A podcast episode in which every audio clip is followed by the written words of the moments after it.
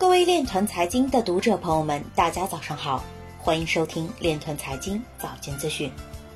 今天是二零二一年六月二十日，星期日，农历辛丑年五月十一。首先，让我们聚焦今日财经。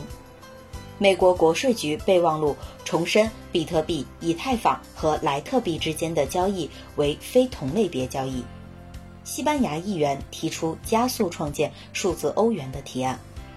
最高法发布的在线诉讼规则对区块链存储数据的真实性认定作出规则指引。有观点表示，对智能合约的充分监管指导有助于消除其在法律上的不确定性。有数据显示，威神钱包资产超过两千一百万美元，持有八千六百枚以太坊。加拿大精英篮球联赛允许使用比特币支付球员部分工资。万事达卡将在津巴布韦提供基于区块链的牛肉追踪服务。马杜罗表示，比特币及其加密货币在委内瑞拉流通。The Block 创始人表示，目前仍处于加密市场发展初期阶段。今日财经就到这里，下面我们来聊一聊关于区块链的那些事儿。据 The Block 六月十九日消息，英国财政部表示。监管机构已投入更多的资源来评估加密公司。据悉，财政部和金融行为监管局都因处理加密公司的注册程序而面临压力。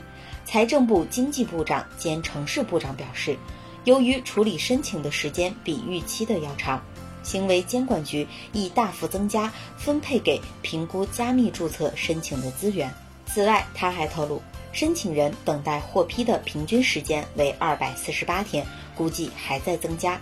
申请人等待监管机构答复的最长时间是五百二十七天。据悉，英国加密公司最初被告知，他们必须在二零二一年一月十日之前进行注册或停止交易。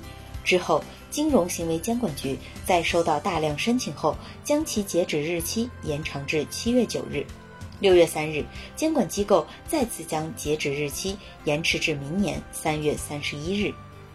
以上就是今天链团财经早间资讯的全部内容，感谢您的关注与支持，祝您生活愉快，我们明天再见。